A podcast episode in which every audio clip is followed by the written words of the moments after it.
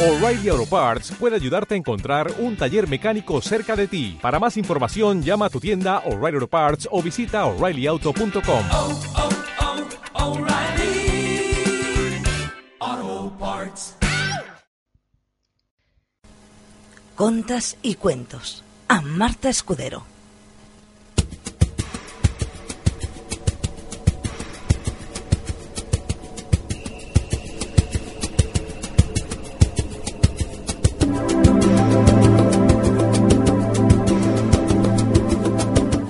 Estamos hechos de historias. Nuestra vida es una historia.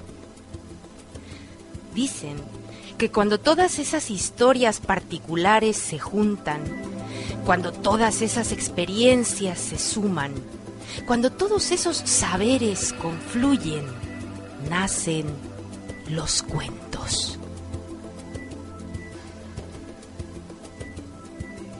Soy Marta Escudero, narradora de cuentos, y esto es Contes y Cuentos. Contos y Cuentos es un programa producido por Radio Bañeras. Nos puedes escuchar en el 101.2 de la FM o escucharnos en diferido por www.radiobañeras.com. También nos pueden escuchar por Radio Cunit en el 107 de la FM o por internet en www.radiocunit.cat. Bienvenidos una semana más a este su programa Contes y Cuentos, un programa dedicado a los cuentos, a los narradores de cuentos y al arte de contar. Contar, narrar, es una actividad inherente al ser humano. Todos contamos. Contamos eh, lo que nos pasó, las cosas que hemos vivido, contamos nuestros sueños, contamos también sobre nuestras ilusiones, contamos aquella película que tanto nos gustó o el último capítulo de la serie esa de la televisión. Todos contamos. Y contamos de todo. Para empezar con las historias de este nuestro programa, permítanme presentarles la adaptación que la narradora Noemí Caballé hace de un cuento judío. El cuento se llama La Padrineta. Hola, bon dia. Jo sóc Noemí Cavaller Balust, filla de Maria Josep Balust i neta d'Elies Balust, pregoner i campaner en un poble molt petit del Pirineu de Lleida. Quan la gent em pregunta per què em dedico a aquest ofici d'explicar contes, els explico que segurament alguna cosa té a veure ser neta de pregoner. Però, a part del meu avi Elies, qui en té una miqueta la culpa també de dedicar-me a aquest ofici i del gust per les paraules, és la seva dona, la meva àvia Anita. Quan la gent em pregunta per què explico contes, li explico sempre un trosset de la meva biografia. Jo vaig néixer i créixer en aquest poble petit del Pirineu de Lleida. És un poble que té unes 50 cases amb teulats de teula vermella. Té un campanar alt que domina tota la vall. També tenia una plaça petita, amb un arbre gran que donava ombra a tota la plaça. En un costat de la plaça hi havia el bar, el bar central, on els avis es passaven el dia jugant a cartes o al dominó. Aquell lloc era el lloc perfecte per créixer un nen. Ningú es preocupava de l'hora que havies d'arribar a casa, d'on estaves, jugàvem a la plaça a pilota o a fet i amagar al riu, a fer cabanes. Però hi havia una cosa, una cosa que feia aquell indret encara més màgic. I és que a l'estiu, sobre les set de la tarda, quan baixava el sol, cap al vespre, la meva àvia, la meva àvia Anita, sortia de casa. Amb els seus passos petits, s'encaminava cap a la plaça. Allà pujava a un banc i explicava contes. I el món es paralitzava al seu voltant. Els homes deixaven de jugar cartes, agafaven una cadira, l'encaraven cap a l'àvia i escoltaven els seus contes. Les dones deixaven les seves tasques que estessin fent a casa, agafaven una cadireta de boga, arribaven a la plaça i escoltaven els seus contes. I els nens deixaven de jugar a pilota, sentàvem al pedrís de la plaça i allà l'escoltàvem.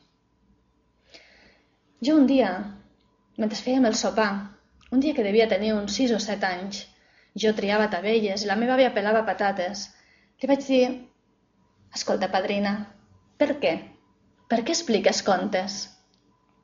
I la meva àvia em va mirar la cara i em va dir, mira, filla meva, explico contes per canviar el món. Per canviar el món. Jo era una nena de 7 anys. Aquella resposta era potser una mica abstracta per mi. No la vaig entendre massa, però em vaig quedar amb allò a la memòria.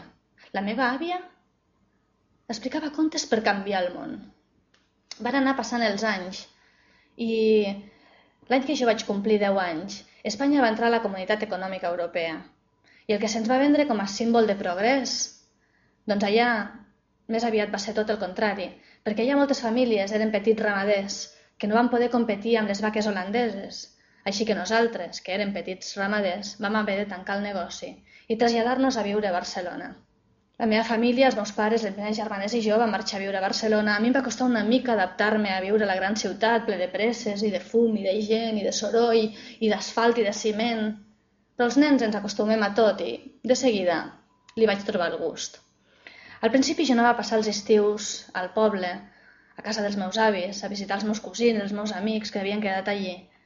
Però aviat em vaig fer adolescent i els adolescents tenen que contradir tot el que els hi diuen els seus pares. I això és el que em va passar a mi. Jo no vaig voler anar al poble més a l'estiu, perquè el poble no era divertit. Al poble no hi havia discoteques, no hi havia res per entretenir-se, hi havia només un bar. Així és que durant molts anys vaig deixar d'anar al poble a l'estiu. Però l'any que jo vaig complir 17 anys, el meu avi Elies va morir. I la meva mare em va insistir moltíssim en que anés a passar aquell estiu al poble, com feia abans, amb la meva àvia. Així ella no estaria tan sola, estaria acompanyada. Seria el primer estiu que passaria sola. I jo, que ja havia crescut una mica, ja tenia 17 anys, vaig acceptar. I aquell estiu el vaig anar a passar al poble. Però resulta que em vaig trobar un poble completament canviat. No tenia res a veure amb el poble que jo havia crescut. Havia sigut descobert per l'anomenat turisme d'aventura, aquell turisme que suposadament ha de ser tan ecològic. Doncs resulta que el més alt, el que dominava tota la vall, ja no era el campanar. Havien construït al costat del campanar uns enormes blocs d'apartaments per a allotjar tots els turistes. L'arbre de la plaça l'havien tallat per a fer més lloc pels aparcaments dels cotxes. El bar central l'havien tancat i al seu lloc hi havia el Centric Pub, que obrien a partir de les 7 de la tarda i un no podia escoltar la conversa del del costat pel volum de la música. El riu, el riu estava ple de barques, de ràftings, de gent... Jo no m'ho podia creure.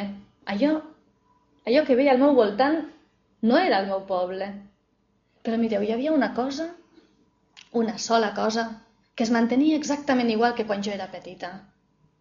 I és que la meva àvia, sobre les set de la tarda, quan baixava el sol, sortia de casa. Amb els seus passos petits, s'encaminava cap a la plaça. Allí pujava un banc i explicava contes. Però el món ja no es paralitzava al seu voltant. No hi havia avis jugant a cartes, ni nens jugant a pilota i les dones no deixaven les seves coses a casa per escoltar-la. Algun que altre turista la mirava així com... I aquesta, i aquesta dona què ens estarà explicant? I jo aquell dia vaig sentir vergonya, vergonya de la meva àvia.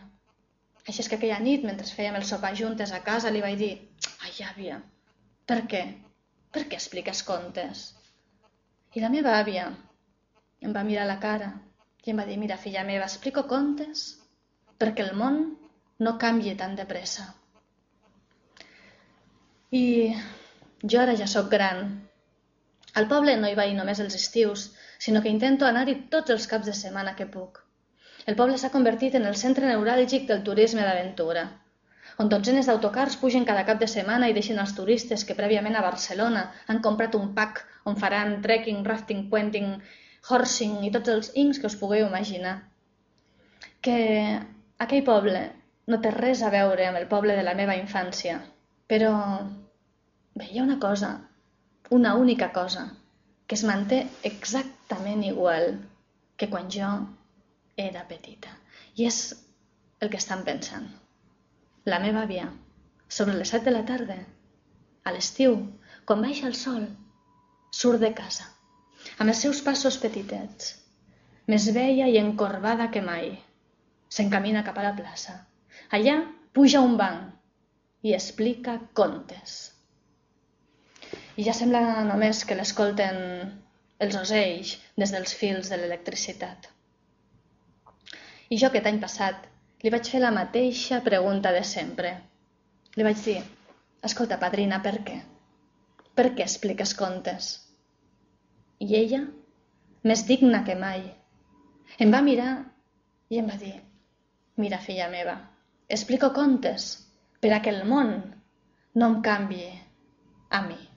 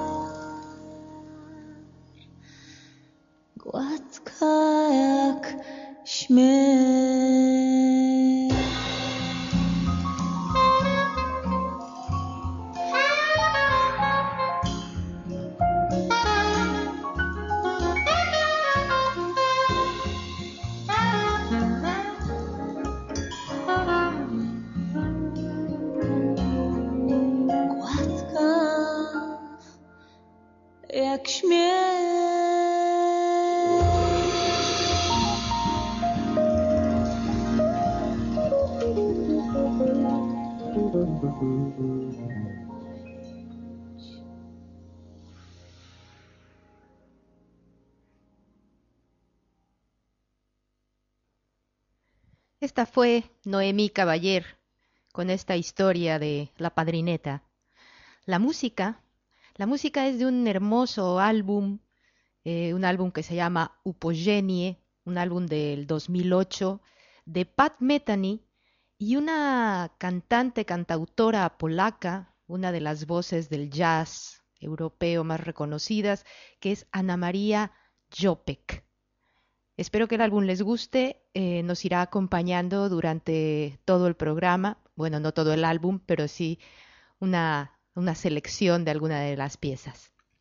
Bien, continuamos, continuamos con esto de, de que todo el mundo cuenta. Y cierto, o sea, todo el mundo cuenta y contamos de todo. ¿eh? Solo que hay algunas personas que también cuentan mentiras. O sea, cuentan historias, fabulaciones, cuentan cuentos. ¿Y todos podemos contar cuentos? A ver, en el ámbito privado, digamos que así, en confianza y a gente conocida, pues sí, sí. Podemos contar cuentos si tenemos una buena historia para contar y sobre todo a algún oyente que nos quiere escuchar. Por ejemplo, contarle cuentos a nuestros hijos, pues puede resultar una actividad muy gratificante, tanto para los pequeños como para los adultos. Pero resulta que los cuentos pues han trascendido estos espacios privados para trasladarse a espacios públicos. O sea, ya no solo se cuenta en la intimidad del hogar o para amigos y conocidos. Ahora podemos asistir a sesiones de narración oral dirigidas tanto a público infantil como a público adulto, ¿eh? que no hay que olvidar que los cuentos no tienen edad, ¿eh? no son solo para niños. Y bueno, es en este punto en el que es importante hacernos la pregunta, ¿todos podemos contar ante un público? Antes de contestar a esta pregunta, los invito a escuchar a Maricuela también conocida como María Molina, narradora que estuvo presente en la primera edición de la Trovada Internacional de Narradores Orals al Pirineu, un río de contas, que se celebró el año 2007 en Sort, en el Payar Subirá. Esta historia que nos contará Maricuela, que es pues una historia sobre su viaje por la comarca de los Anquetes, se registró ahí en vivo durante la edición, la primera edición de esta trubada. Espero que la disfruten. Maricuela. Bueno, pues es una historia la, por la que voy a empezar, que es una historia de una comarca, eh, de una comarca que visité hace tiempo en autobús. Una comarca muy bonita, que a mí me, cuando venía hacia aquí en el tren dije, mira, como esta, una comarca muy bonita. No hacían rafting, rafting y, y puenting, pero una comarca pues con pueblos muy bonitos. Se llamaba la comarca de los Sanquetes. El pueblo más al norte, llamado Sanqueteví, es el que va a dar lugar a esta historia. Sanqueteví era un pueblo bonito, bonito, donde la gente pues tenía mucho ojo ahí en Sanqueteví. La gente era muy apañada y les gustaba mucho pues decorar sus casas muy bien. Pues ya ves, ahí donde tenía que haber una maceta, como aquí ves, había una maceta. Donde tenían que pintar una ventana, la pintaban bien, que combinara con la de al lado, las casas también muy apañadas, porque la gente de allí era muy coqueta gente con muchas miras, con mucho ojo, en Sangueteví. En concreto allí tenían muy buena vista, no había nadie que tuviera problemas ópticos, ni atismatismo, ni miopía, nada, nada. Mira, usted por allí hubiera venido y hubieran dicho forastero. Porque has estado ya en Sanqueteví, has estado. Ah, pues, pues por Sanqueteví digo yo, no, Teruel es otro pueblo. Bueno, pues allí en Sanqueteví, pues eso, no había más que un ciego en Sanqueteví, pero no era de Sanqueteví, que era de Sanquetemerendé.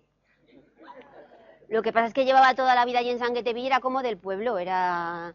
Y en Sangueteví, además de todo esto, pues tenían una plaza preciosa, la que salía el camino hacia el río, y la plaza era redonda, muy bonita, en medio de la plaza había una encina frondosa, también muy bonita, alrededor de la encina había un banco de madera, que un día los de Sanqueteví lo pintaron de verde, y los de allí del pueblo tenían la costumbre de sentarse todas las tardes, ahí, en el banco, a las cinco, a pensar.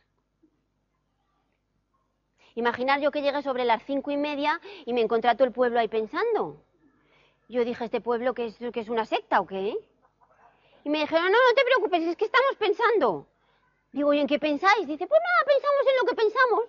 Y si además viendo pensar al otro, pues siempre te animas a pensar. Y pues allí, allí pensaban y pensaban. Una tarde, a las 5 de la tarde, estaba allí sentado, en el banco, solo el ciego Matías. Ahí estaba sentado solo. ¿Por qué estaba sentado solo? Pues porque eran fiestas en San que te merendé y se había ido todo el pueblo a las fiestas y se habían olvidado de pensar y de todo. Pero habían dejado ahí al ciego Matías, que no sabía cómo llegar, ciego como era, y estaba ahí sentado pensando cuando se cruzó por la plaza Juan el de las vacas. Entonces Matías lo olió y le dijo, Juan, acércate que te he olido. Anda. Dice, siéntate aquí a mi vera, dice que es la hora de pensar. No sé si te has dado cuenta.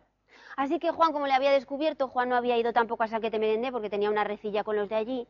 Se sentó ahí a la vera y Matías le dijo, mira, como son las cinco, estaba yo pensando y pensaba yo, ¿cómo será la nieve? Como soy ciego de nacimiento. Y le dijo Juan, pues yo si quieres te lo explico. Dijo Juan, mira, la nieve es blanca. Dice Matías Blanca, dice, mira, dice, me dejas igual. Dice, porque ya te he dicho que soy ciego de nacimiento y no tengo ni idea de cómo es blanco. Juan pensó y dice, pues mira, la nieve es blanca ya, como la leche, como la leche de mis vacas. ¿Eh? Ahí se quedó Matías un rato pensando. Y luego le dijo, leche como la leche. Dice que tampoco sé cómo es la leche. Juan, dice, mira, pues, ya, la nieve es blanca como los cisnes que hay en la laguna. ¿Y cómo son los cisnes, Juan? Dice, pues mira, los cisnes, ¿cómo te explicaría? Matías, pues los cisnes son unas aves así con mucha envergadura de alas. Luego tienen un cuello largo, un pico curvo. Y cuando el Matías se dio cuenta de que Juan estaba moviendo el brazo, estiró su mano y empezó a palpar la supuesta cabeza del cisne, el pico curvo, el cuello. Y cuando acabó de palpar le dijo, ay, gracias Juan, dice, ahora ya veo cómo es la nieve, gracias. Es un cuento para pensar, ¿eh? Yo os lo dejo ahí porque es un cuento de, no lo he contado a las cinco, pero es un cuento para pensar. Pues más o menos, os decía que de ahí de la plaza echas a andar más o menos 15 minutos, pam, pam, al lado del río, como aquí, y llegas hacia el tantán caminando a la granja de Martín. Martín pues tiene allí su granja, una granja bonita, con su huerto, sus animales. Un día el Martín tuvo un hijo. Bueno, lo tuvo Flora, su mujer, y cuando fue a verlo ahí, recién parida estaba la Flora, lo vio y dijo, ¿Flora? Dice, ¿pero ese es nuestro hijo? Dice la Flora, sí. Dice, es muy raro. Dice, pero si tiene el pelo verde. Parece un punky. Tan pequeñito. Dice yo de Flora, yo qué sé, me ha salido así el muchacho, yo qué sé. Será normal, yo qué sé. Si parece que tiene moho en la cabeza. Dice, yo qué sé. Dice, vamos a llevar a los doctores y que nos digan. Dice, pues lo llevaremos, porque esto no es normal. Y lo llevaron a los doctores, los doctores lo estuvieron ahí mirando y dijeron, ¡ah! Esto son cosas de niños. Esto se le irá pasando, se le irá pasando. Usted le, le dan una pastillina por la mañana, una por la mediodía y otra por la noche y se le irá pasando. Así que nada, le daban pastillinas al niño, venga, pastillinas verdes, pero el pelo le seguía verde verderol. Vamos, imaginar que le pusieron de nombre el Paulino, pero la gente del pueblo le llamaba lechugas. Decía, mira lechuguín, si parece que tiene una escarola en la cabeza. ¿Qué tal, guapo? Pues ahí fue creciendo el Paulino. Más o menos tenía unos dos añitos cuando se fue con la abuela, que era cabrera. La abuela se lo llevó a la montaña y lo dejó ahí en unas piedras, jugando ahí también con las piedras, y ella se puso a tocar la flauta con las cabras por allí. Cuando de repente, mira, no pudo pararla. Una de las cabras se acercó a su nieto y en un momento le dejó la cabeza como un campo segado. ¿Sí? Ese día, ese día averiguaron que Paulino no tenía el pelo verde. Lo que tenía era una hierba fresca que le crecía por aquí y por allá. Hombre, su madre, la flora dijo, hijo mío, dice, mira que eres majo y fértil, ¿eh? Tú podrías mantener una cabra tú solo en medio del mar, ¿eh? Mira que tengo un hijo majo. Después, un poco más adelante, le creció una margarita al muchacho. A los seis años. Estaba más guapo, iba por el pueblo. Me quiere, no me quiere, me quiere. Y la gente venía de todas partes, de aquí y de allá, a ver al chico que le crecían margaritas en la cabeza. Después, más adelante, le salió un cardo. En la adolescencia. Ya sabéis que es una edad difícil, pues ahí tenía el cardo. Luego se le cayó el cardo y le salió una matica en la cabeza que no se sabía muy bien lo que era. Y la flora dijo, uy, le está saliendo algo al muchacho. Dice, no sé lo que es. Dice, lo llevamos a los botánicos porque los médicos no tienen ni idea. Y se lo llevaron a los botánicos, lo llevaron ahí. Los botánicos lo sentaron en la silla, estuvieron mirándole, consultaron libros. Y al final uno de ellos se acercó a la Flora y al Martín y le dijo, señora Flora, señor Martín, a su hijo, al Paulino, le está creciendo una encina a la cabeza. Una encina, dijo la Flora. Una encina, dijo el Martín. Oiga, una encina. Una encina, pues que empezó a crecer y a desarrollarse en la cabeza de Paulino, pues al mismo tiempo que él con la edad pues envejecía. Él iba envejeciendo, se hacía mayor y la encina pues crecía y crecía. A los 60 años ya tenía una encinorra. Preciosa. De verdad que no se tenía ni que poner a la sombra. ¿Y por qué? Porque siempre la llevaba puesta. No aquí allá. Y la gente se le sentaba debajo y le decían, qué buena sombra tienes. Decían, este es el único en el pueblo que tiene buena sombra. Y que no tiene mala sombra, claro. Bueno, a los 95 ya una, encina preciosa, los niños que se les subían por las ramas, y el que no subáis por las ramas, que no subáis por las ramas. Y los pájaros hacían sus nidos. A los 96 la encina era preciosa. Ya a los 97 el Paulino se murió. Se murió, pero la gente de San Quenteví, que tenía mucho ojo, lo enterraron en vertical. ¿Sí? Ahí en medio de la plaza lo enterraron. Después hicieron un banco alrededor de madera que pintaron de verde y por eso se sentaban ahí todas las tardes a las 5 a pensar. Porque oye, cuando tienes una encina de estas características en medio de tu plaza, ¿qué mejor puedes hacer que pensar?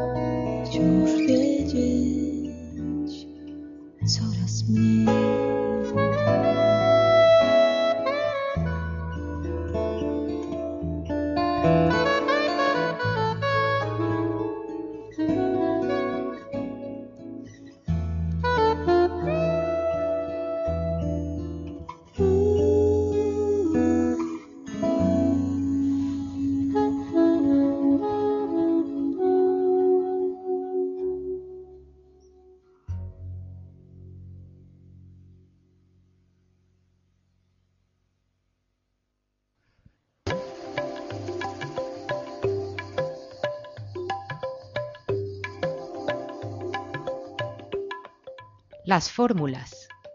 Palabras mágicas para abrir o cerrar cualquier historia.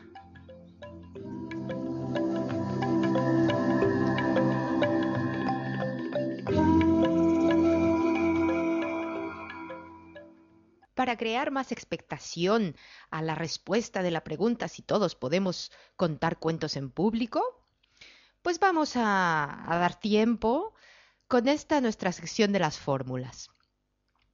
Hoy, como fórmula de inicio, les traigo una fórmula de Túnez. Eh, esta fórmula, eh, que está traducida del francés, y ya les digo que las traducciones son lo que son, dice más o menos, traducida eh, al castellano, así. En nombre de Dios voy a mentir. El chacal amamanta la liebre. La col baila con sus mangas y el nabo le canta. Quise ir a bañarme. Dejé mi ropa en la playa y mi cabeza al lado. Le dije a mi ropa, cuida mi cabeza, y a mi cabeza, cuida mi ropa. Y con esto podemos comenzar nuestra historia. Y para terminar, para terminar la historia, para cerrar la historia, les traigo una fórmula del Brasil. La fórmula está originalmente en portugués, pero es que yo de portugués no me podría atrever, pero pero sé que lo voy a decir mal, así que lo mejor será que que se las diga la traducción que tengo en castellano. Para cerrar, una fórmula para cerrar desde el Brasil que dice así. Yo estaba allí, comí de todo, traje un pote de dulce para ustedes, pero en la ladera de Conclis caí y me rompí la nariz.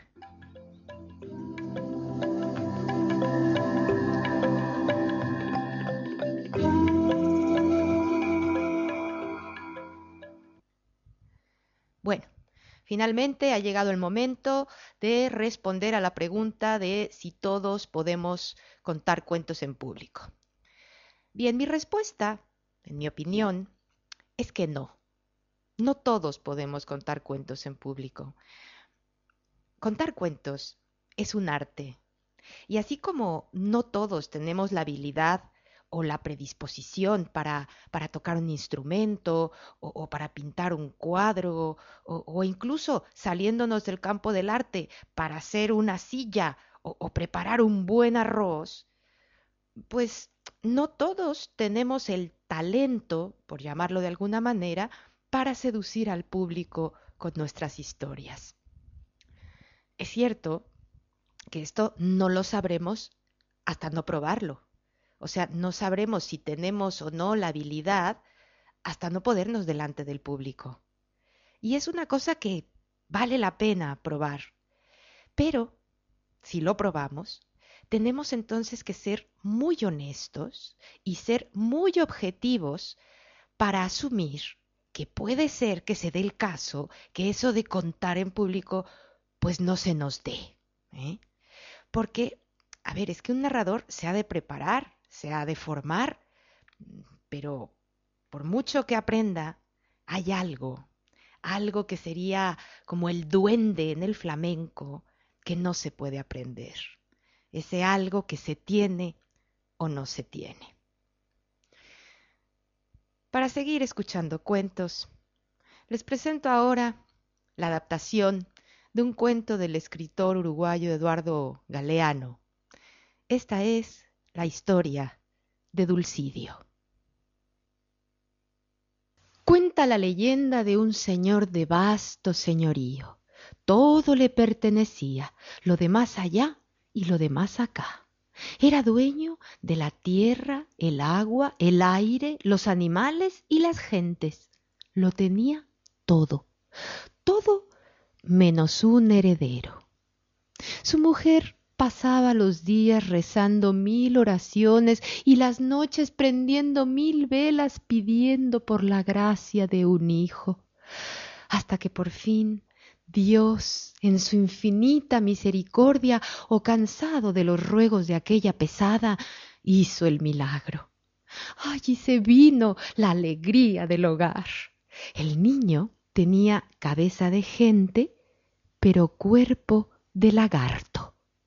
Le llamaron Dulcidio.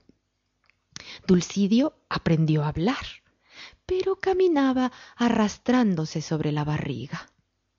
Su poderoso padre hizo venir a los mejores maestros y Dulcidio aprendió a leer, pero escribir con esas patas uñudas, pues no podía. Dulcidio fue creciendo y cuando cumplió dieciocho años pidió mujer. Su padre le consiguió una y se vino la boda.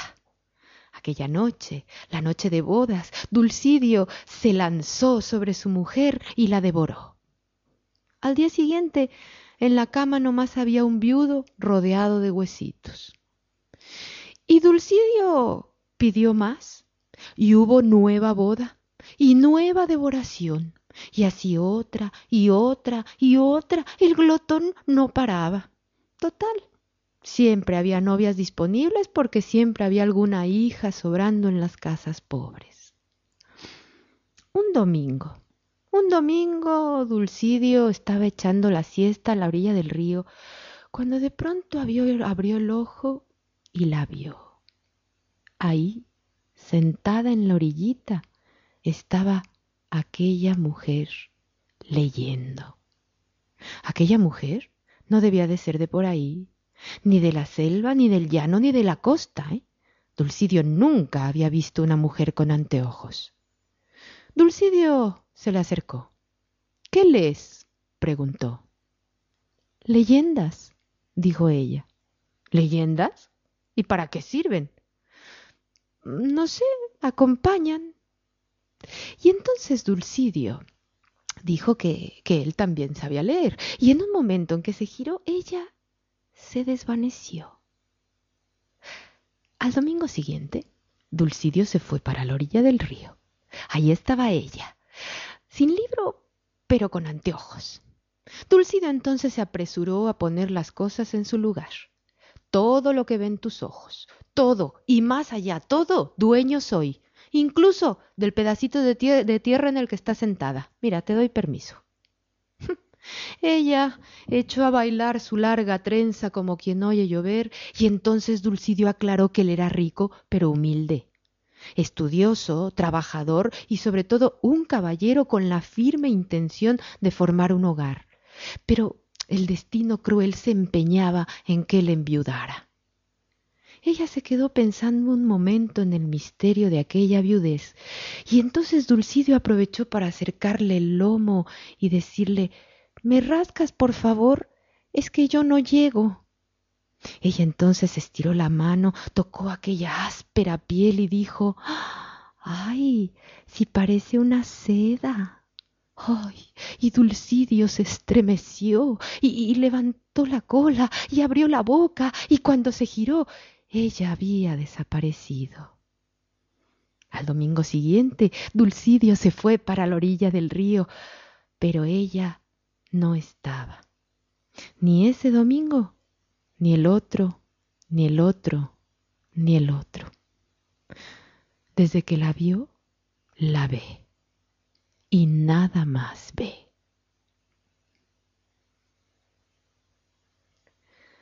Dulcidio pasa los días hundido en las cobijas y en la melancolía, rodeado de las fotos de sus difuntas esposas que lucen en sus marcos en forma de corazón, y pegado a la radio de transistores que le compró un turco de paso escuchando viejas canciones pasadas de moda.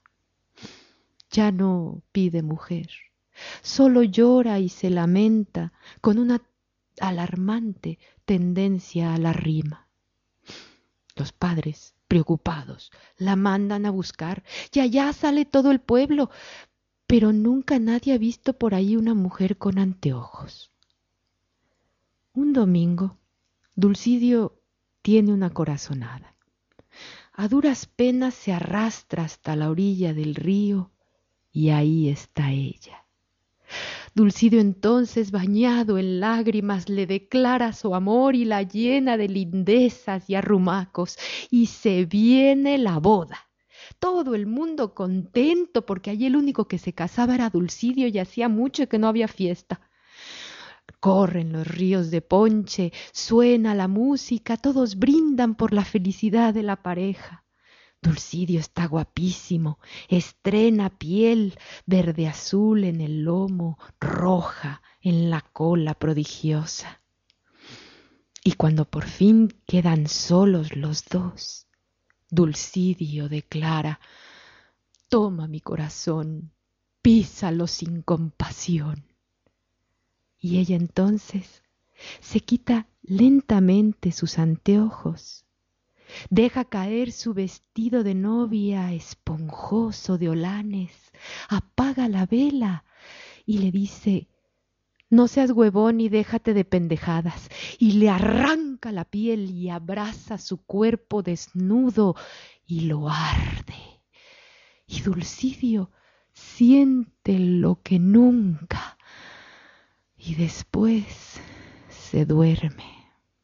Se duerme al lado de aquella mujer y sueña. Sueña por primera vez en su vida. Y ella, ella se lo come dormido.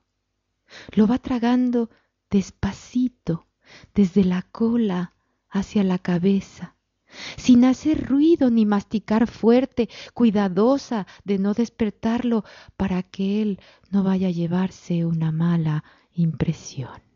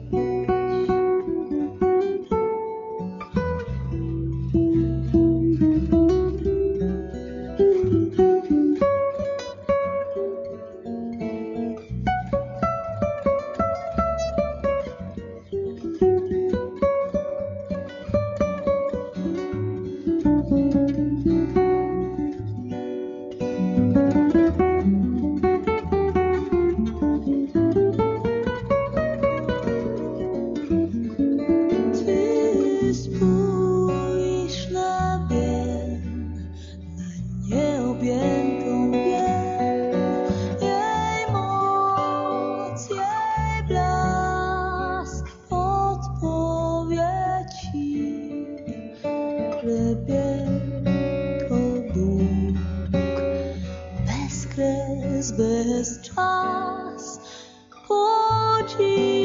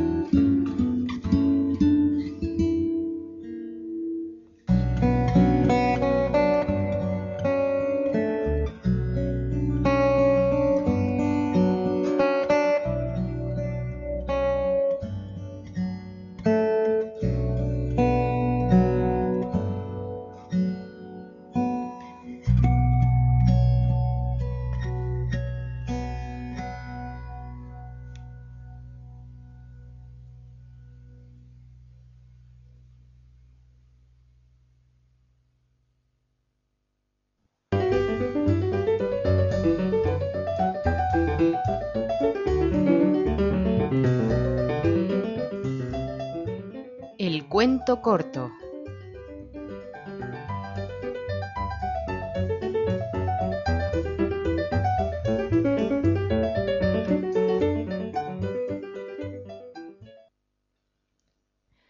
Avui, a la nostra secció del conte curt, us porto un conte d'en Pere Calders. Del seu llibre Un estrany al jardí, el conte que es diu L'art d'endevinar.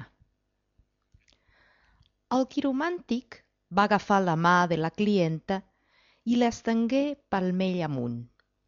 Es va acomodar les ulleres, de vidres gruixuts, i després d'una anàlisi minuciosa, digué Observo que la seva vida és mancada, artificial, li falta alguna cosa. Les línies semblen fetes a màquina, sense la calidesa de la sang, la qual cosa vol dir que vostè ha patit molt. Aquí hi ha un entrellat de línies que m'indica que vostè va sofrir un accident terrible i que mai no se n'ha pogut refer. Té tota la raó, va respondre la senyora. La mà que m'examina és ortopèdica.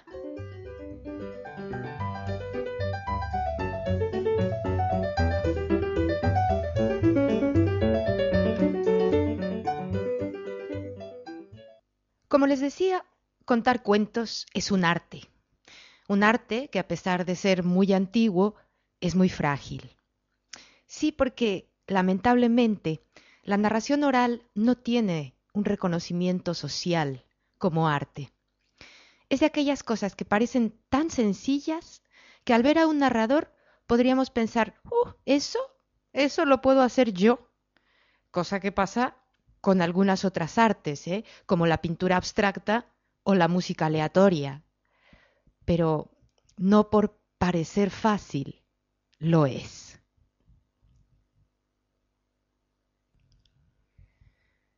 Pasaremos a nuestra sección de la cita, en la que el narrador Nicolás Buenaventura Vidal nos habla de esto de contar cuentos.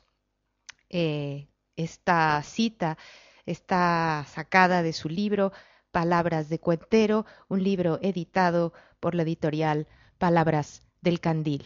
Pasemos pues a la cita.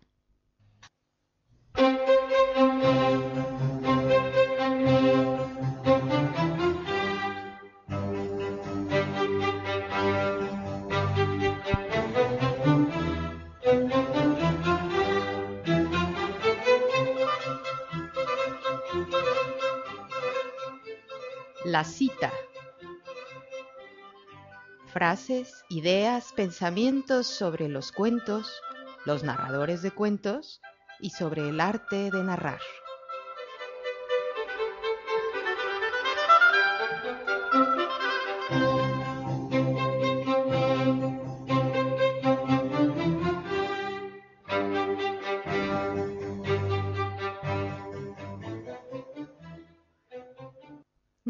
Buenaventura nos dice, alguien en una reunión me presentó diciendo, este hombre tiene uno de los oficios más antiguos. Difícilmente será prostituta, comentó uno de los invitados. Más antiguo aún, replicó el anfitrión. Es cuentero. ¿Cuentero? ¿Cómo así? Sí, así nomás. Cuento, narro, relato historias como cuando el abuelo le contaba a uno antes de irse a dormir esas historias de érase una vez. Exactamente. ¿Y a eso se le puede llamar oficio? Tal vez tenga usted razón, tal vez no sea un oficio. ¿Y para qué contar cuentos? En un sentido general, contamos para diferir la muerte. En un sentido particular, cada vez que un cuentero cuenta, inventa una respuesta única y original a esa pregunta.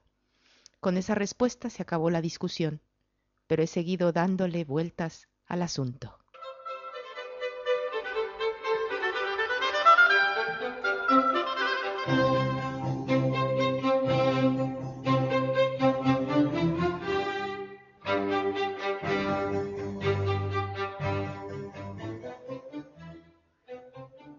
ya les digo que contar cuentos es un arte frágil, porque si algún día eh, van al teatro y no les gusta la obra, o algún actor no, no les agrada, pues no dirán que el teatro es, es malo, es horroroso. Dirán que ese director o que ese actor o que esa puesta en escena. Lo mismo en el cine, si una película no es, mala, pues no dirán que el cine es malo. Lo mismo con la música. Pero ¿qué pasa con la narración? ¿Qué pasa con, con contar cuentos? Lo que pasa es que cuando una persona, sea de la edad que sea, escucha a un mal narrador, aquella persona dirá, esto de los cuentos es un rollo, y no volverá a probarlo nunca más en su vida. De ahí el compromiso, de ahí la responsabilidad que tenemos los narradores orales para este nuestro oficio, que sí que lo es, es un oficio, un oficio muy hermoso, muy antiguo y muy frágil.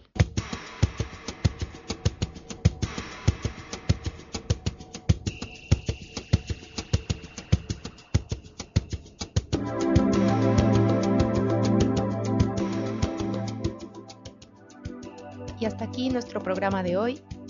Como siempre ha sido un placer acompañarles. Les recuerdo que nos pueden visitar en la web www.contasycuentos.com y que nos pueden escribir a info@contasycuentos.com. Los espero con más contas y cuentos la próxima semana. Hasta entonces.